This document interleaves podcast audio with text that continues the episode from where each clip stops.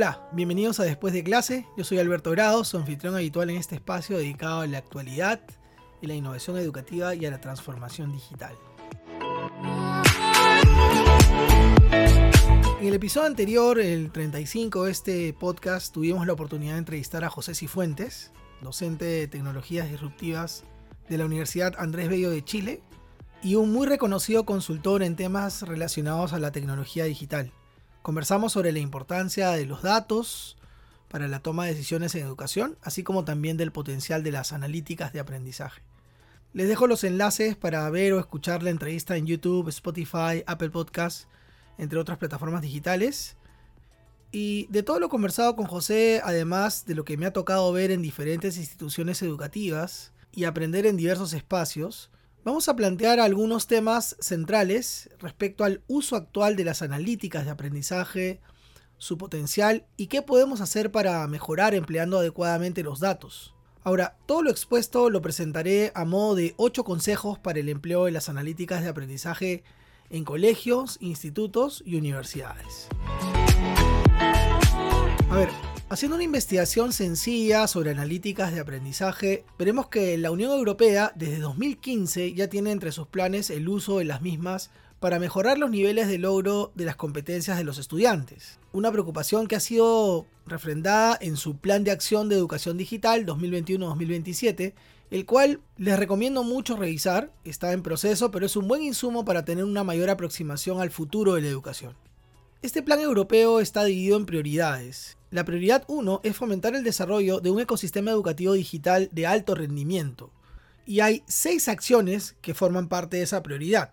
Allí veremos que la acción número 6 dice inteligencia artificial y uso de datos en la educación y la formación.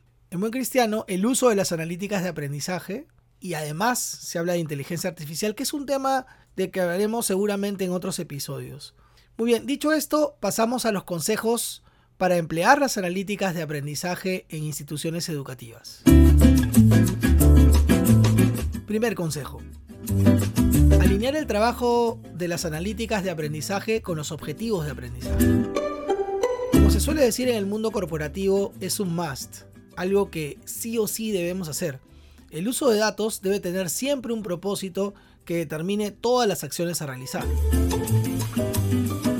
Segundo consejo crear una estructura organizacional que apoye el uso de las analíticas de aprendizaje y ayude a los líderes educativos a implementar los cambios. Esto implica nuevos puestos o responsabilidades en el organigrama institucional, además de apoyo para una buena implementación. Aquí el consejo de dirección o el directorio, como lo llamemos en nuestra institución educativa, debe asumir un papel importante en comprender la relevancia del uso de las analíticas de aprendizaje y su trascendencia en educación. Si se aplica de forma correcta y su implementación cuenta con los recursos adecuados, seguramente su uso será muy valioso. Tercer consejo. Desarrollar y aplicar normas éticas, incluida la protección de datos. Aquí tenemos un tema delicado porque las instituciones deben comprometerse a tratar de forma segura los datos. Ahora, el escollo principal es que hoy, con los datos que se manejan, muchas instituciones educativas no lo hacen.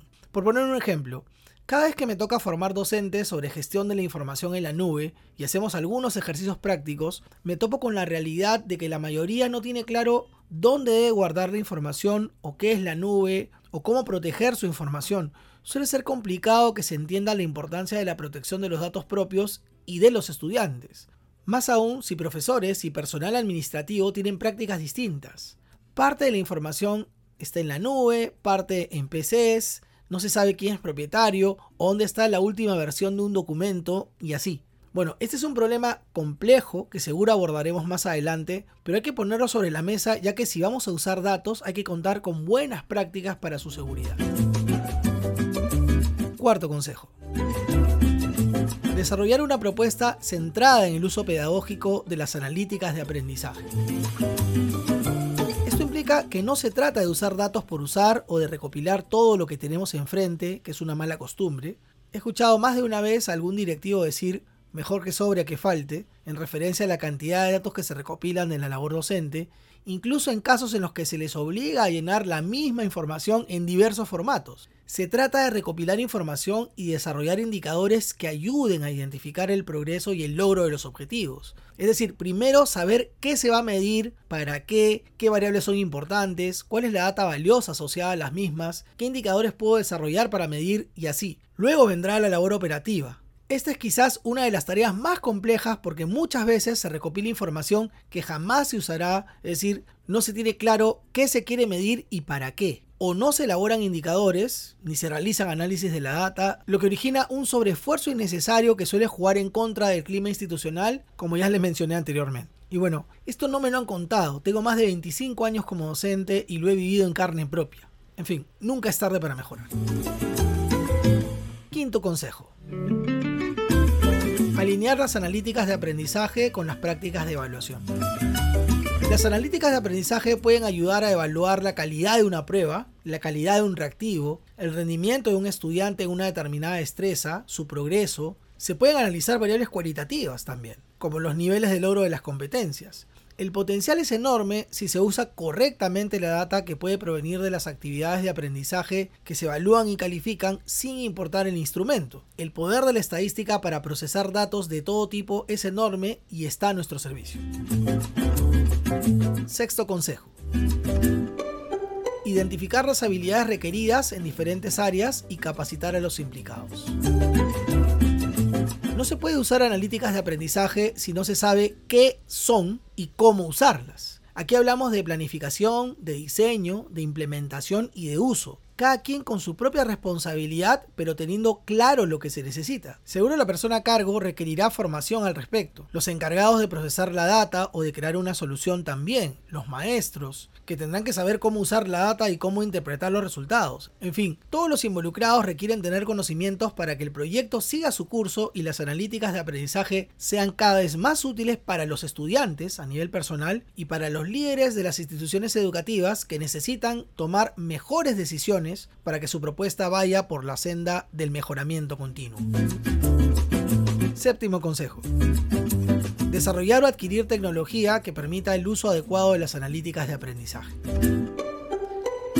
Aquí la decisión suele ser complicada porque muchas empresas tocan las puertas de los colegios y universidades para vender sus productos. Eso no es ningún problema, el problema surge cuando de un lado hay desconocimiento y del otro falta de ética. Eso es algo que me apena mucho porque tengo una empresa con la que buscamos revertir esta situación, pero siempre nos topamos con instituciones educativas que adquieren dispositivos o software sin contar siquiera con un plan, bueno, ¿qué tiene que ver esto con lo que mencionamos? Aquí hay que hacer un análisis serio sobre lo que se requerirá para poder usar las analíticas de aprendizaje de forma eficiente y segura. Se necesitan equipos, se necesita un software especializado, cuento con personal capaz de hacer un desarrollo local. Quizás convenga iniciar con Microsoft Excel o Google Sheets antes de dar un salto de calidad. Depende mucho del plan de implementación. No perder de vista las consideraciones que se debe tener al adquirir tecnología, compatibilidad con lo que se tiene, curva de aprendizaje, costo, el pago es un one shot o requiere una suscripción, el mantenimiento, las actualizaciones, el servicio técnico, el soporte, etcétera, etcétera, etcétera. Alguna vez trabajé en un colegio que compró computadores all in one, esos que son todo pantalla, eran muy bonitos, pero no tenían puertos para conectar periféricos. Se dieron cuenta tarde y tuvieron que hacer gastos posteriores en adaptaciones que además les hicieron perder la garantía. Y si les cuento lo que he visto que le han vendido a colegios y universidades durante la pandemia en circunstancias similares al de este ejemplo, tendría que hacer un capítulo completo al respecto. De verdad, una lástima. Pero bueno, de todas maneras, de todas las experiencias que tenemos, se aprende. Octavo consejo. Y emplear estándares de interoperabilidad. Esto es crucial si se trabaja con datos. Es importante que no se recopile la misma información muchas veces o que se tenga en lugares diversos. Contar con una buena gestión de los datos en una base de datos única, segura, donde se consolida toda la información, ayuda a la interoperabilidad en el trabajo, es decir, a ser más eficiente. Me ha tocado trabajar en un proyecto universitario en el que se logró que la información de diversos cursos aporte datos a un conjunto de variables nuevas, transversales, lo que permitió el desarrollo de una aplicación con la que los estudiantes, desde su móvil, podían ver el progreso de sus habilidades blandas a lo largo de su vida estudiantil universitaria. Cuántas áreas podrían utilizar esta data de una misma fuente o generar reportes o insumos para proyectos de otras áreas. Para que esto funcione es importante tener políticas y estándares claros.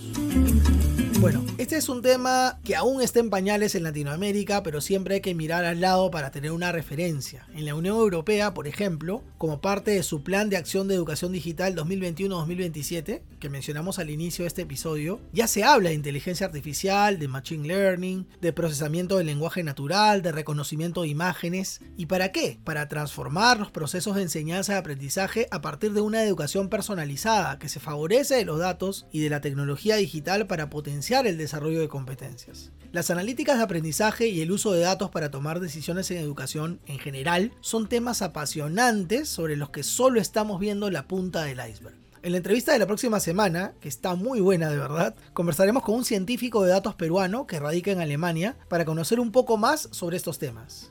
Espero que no se lo pierdan. Así que no olviden que pueden suscribirse a Después de Clase Podcast en YouTube, Spotify o su plataforma favorita donde escuchen podcast y seguirnos en Instagram y Facebook como arroba después de clase podcast. También pueden suscribirse a nuestro blog despuesdeclase.org. Hasta el próximo episodio. Chao.